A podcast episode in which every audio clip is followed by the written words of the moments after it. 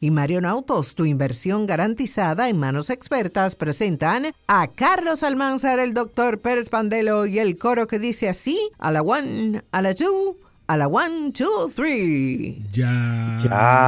Ya. Llegamos. Llegamos. Bueno, están preguntándonos sobre el origen del nombre de los 49ers, los del 49.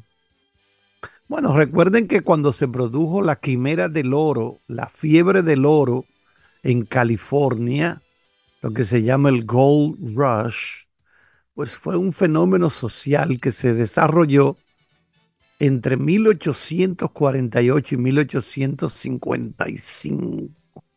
Se caracterizó por la gran cantidad de inmigrantes que llegaron cerca de San Francisco, California, en busca de oro entonces los primeros buscadores de oro recibieron el nombre de 49ers. ¿Por qué? Porque llegaron en el 1849. Por eso tienen lo de 49. 49ers se traduciría los del 49. Porque fueron ellos los primeros que llegaron a California. Por eso el casco que utilizan los jugadores tiene ese color dorado, tiene ese, resalta ese dorado por lo de la quimera, la fiebre del oro.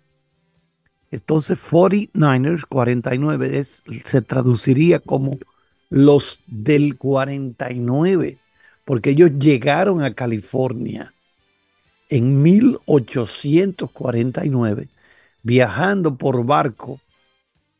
Eh, ya lo hacían a través del Cabo de Hornos o en caravanas atravesando el continente, con un viaje durísimo la mayoría de las veces. Pero no solamente eran inmigrantes norteamericanos, no, no.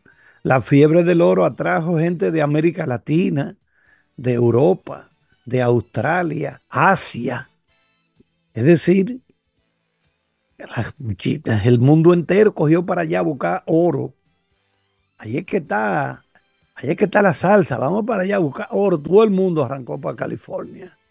Primero lo recogían en pequeños arroyuelos, en los ríos, usando técnicas simples. Luego desarrollaron métodos más sofisticados para la extracción del oro que fueron adoptados en todo el mundo. Muchos, algunos se hicieron ricos, pero la mayoría no logró gran vaina, no logró gran cosa. Así de simple. Bueno, ya Argentina está clasificado para los Juegos Olímpicos de París 2024. Entonces, Luciano Gondú a los 78 minutos derrotó ayer 1-0 a Brasil y de esta manera se clasificó a los Juegos de París 2024. Un clásico ya sudamericano, Argentina-Brasil. Ambos equipos necesitaban ganar para acceder directamente a la cita olímpica. Argentina llevó la iniciativa y consiguió el objetivo con un remate de cabeza de Gondú en el tramo final del compromiso. Argentina, campeón olímpico en Atenas en el 2004, también ganó en, en Pekín o Beijing en el 2008. Se convirtió en el primer representante de la Comebol en París 2024. Sumó cinco puntos en el cuadrangular final. Además, fue la única selección que terminó invicto el preolímpico sudamericano disputado en Venezuela. Brasil, que ocupó los más altos del podio en Río de Janeiro en el 2016, y en Tokio en el 2020, y desde el 2008 siempre alcanzó las medallas, se quedó fuera de los Juegos Olímpicos por primera vez desde el año 2004. Perdieron dos partidos en la fase final y solo llegaron a tres unidades. ¿Está el doctor Bandelo por ahí? No está el doctor Bandelo. Bueno, pues seguimos nosotros por acá. Mientras tantamente eh, repetir que el equipo de los Leones del Escogido adquirió a Jamaico Navarro, procedente de los Toros del Este. Oh, una nota triste. Kelvin Kipton, Kelvin Kipton, el plusmarquista mundial de maratón, falleció en un accidente automovilístico. Fue el primer hombre que corrió la maratón. Recuerden que son 42 kilómetros. Lo hizo en menos de dos horas y un minuto. Ese récord de Kiptum africano fue ratificado la semana pasada por la Federación Internacional de Atletismo. Bueno, había ganado también el maratón de Chicago. El domingo por la noche murió en Kenia, informó uno de sus compañeros atletas, quien fue al hospital y vio su cuerpo. Kelvin Kiptum tenía apenas 24 años. El entrenador, su entrenador, también murió en este accidente.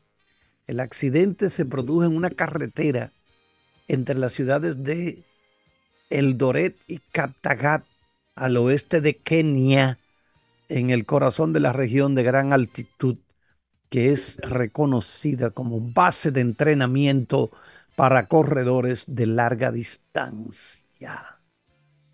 Bueno, Kiptum fue el primer hombre que corrió la maratón en menos de dos horas, un minuto. Estableció el nuevo récord mundial.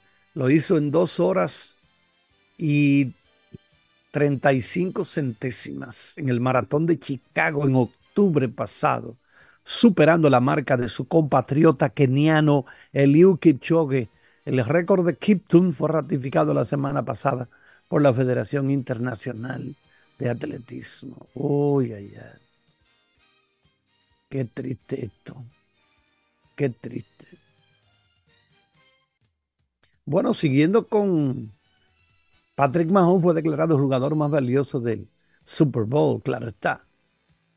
Y eso, yo creo que ellos pudieron haber ganado en tiempo reglamentario, pero uno de los receptores, Pacheco, dejó caer un balón ahí casi faltando unas 7, 5 yardas para anotar.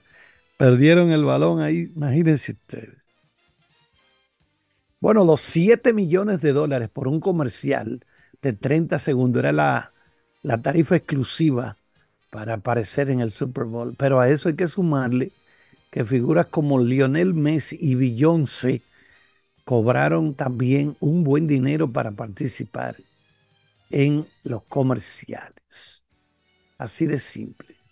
Por ejemplo, en el caso de Messi, aparece en un comercial de la cerveza Michelob Ultra, jugando fútbol en la playa. Ahí aparecen en en momentitos, apariciones cameo, Jason Sudeikis y su personaje de Ted Lasso. Beyoncé apareció en un comercial de Verizon. El 29 de marzo lanzará un disco nuevo inspirado en la música country que se llama Act 2. Y eh, ahí hubo, bueno, ahí enfocaron a Lady Gaga, bueno, en comercial aparecieron Ben Affleck, Jennifer Lopez, Matt Damon, Tom Brady en un comercial de Dunkin' Donuts. Estuvo Jennifer Aniston, David Schwimmer, que estuvieron en, los, la serie Friends, comercial de Uber Eats. También salieron David y Victoria Beckham, Arnold Schwarzenegger, habla en un comercial de la aseguradora State Farm. En el caso de Ben Affleck, recibió 10 millones de dólares por aparecer 30 segundos en el comercial de Dunkin' Donuts. Se ve ahí él con su camiseta y su letrerazo en el pecho, así como también su compañero y gran amigo Matt Damon. Entonces, 10 millones de dólares. Creo que a Messi le dieron una pequeña funda de billetes. También, según la cadena CNN, la marca tuvo la mayor venta de donas de la historia al día siguiente del Super Bowl, por lo que en el domingo la estrella de cine volverá como portavoz oficial. Bueno, el, en el Super Bowl del año pasado también Ben Affleck estuvo en un comercial de Dunkin' Donuts. Entonces, por el resultado de tantas ventas de las donas de Dunkin', pues volvieron ayer domingo como usando como portavoz oficial a Ben Affleck. Hubo un total de 7 mil millones de impresiones en los medios, dijo Scott Murphy, presidente de Donkey, sobre el anuncio de Ben Affleck el año pasado. O sea, la gente respondiendo. Eh, bueno, estuvo Larry David, Dan Marino, Scarlett Johansson, tuvieron en los comerciales. Repito que estaba en el público, estaba Lady Gaga, Beyoncé y Jay-Z. Bueno, por ahí estuvo desfilando Hollywood entero. Así de simple está esa cuestión. Y repito, Pat Mahomes fue declarado el hombre más valioso, más valioso entonces, eh, déjame ver si tengo aquí. Holmes, eh, total acumuló 333 yardas, dos anotaciones. Ha sido jugador más valioso ya en tres versiones. El 54, en el 57 y el de ayer que es el, la edición 58 eso en cinco años. Tres en cinco, los últimos cinco años. Wow. El único partido por el título de la NFL que perdió fue el de la edición número 55, precisamente ante Tom Brady, que estaba con los Tampa Bay Buccaneers. Tom Brady, máximo ganador de Super Bowl en la historia, con siete, siete anillos de Super Bowl tiene Tom Brady a la edad de Mahomes, a los 28 años, tenía tres apariciones en el partido por el título de la NFL y dos victorias. Mahomes suma cuatro apariciones y tres anillos.